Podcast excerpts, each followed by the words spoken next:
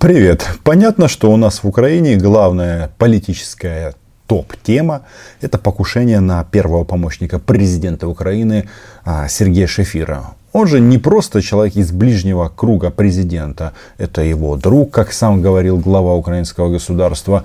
И если целью было а, каким-то образом передать привет Владимиру Александровичу, однозначно все получилось.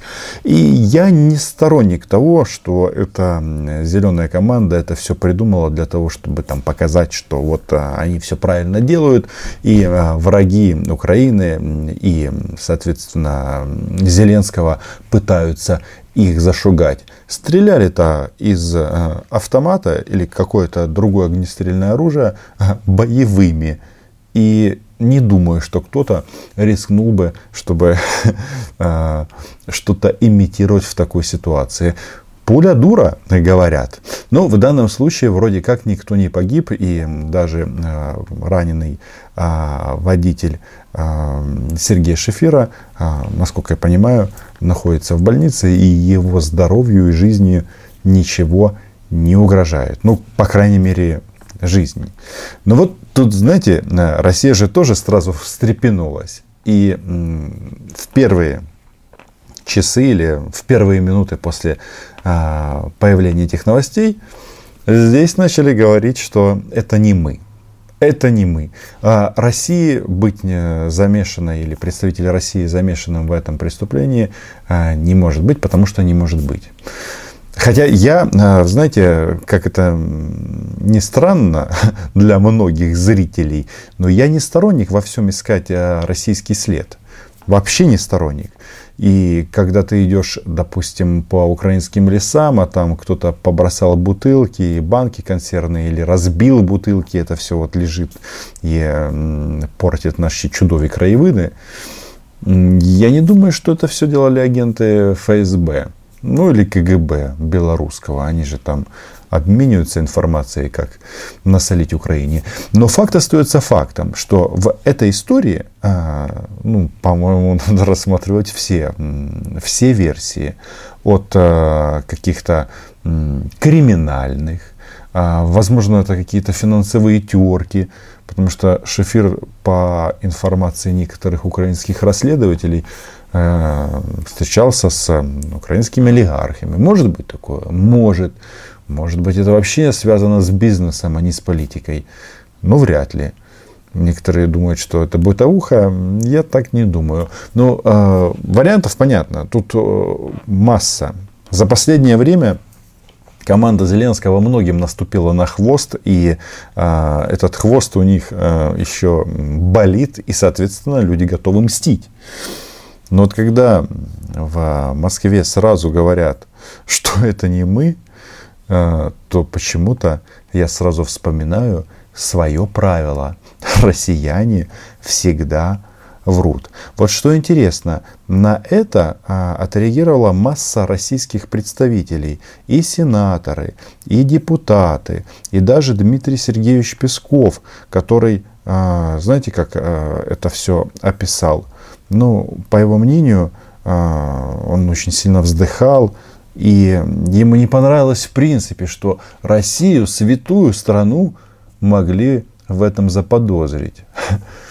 Хотя, хотя, вы знаете, они могут пойти на любой шаг.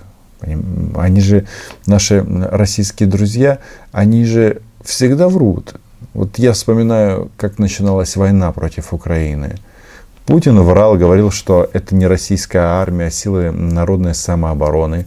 Потом Путин врал о том, что на Донбассе шахтеры и трактористы.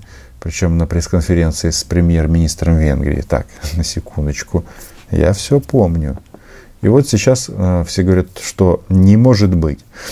Как говорит э, Дмитрий Сергеевич Песков, вздыхая, да, в наше время в Украине, чтобы не произошло, никто из действующих политиков, к нашему сожалению, не в состоянии исключить российского следа. Конечно, это не имеет ничего общего с реальным положением дел. Это скорее признаки деятельности такого, знаете, излишне экзальтированного эмоционального состояния. Ну, то есть укры себе все придумали. Не знаю. Во-первых, знаете, э, вот когда тот же Песков говорит, что это не мы, но Россия большая, и вполне возможно заказом таких э, вещей занимается не Кремль, а есть специальные организации, и они не всегда информируют э, должностных лиц ранга Пескова об этом. Может быть, информируют, а может быть, нет, потому что Песков, э, ну, он, он ну, топ-топ а, в Российской Федерации. Это тоже, тоже нужно понимать. Но вот эта вот история, что обиделись россияне, что подумали э, про них. Хотя э, нужно отдать должное, что в Украине никто же не орет, что 100% это Кремль. Это как бы одна из версий. Но как и э, в, э, в случае авиакатастроф тоже рассматриваются все версии, и они все э, обсуждаются и проговариваются. На то оно и расследование. А здесь обижаются. Они, э, ну да, они же тут тексты пишут на тему, что там один народ и всякое такое. Или вот, например, есть э, такая интересная депутатка э, Госдумы, член Комитета по международным делам Елена Панина.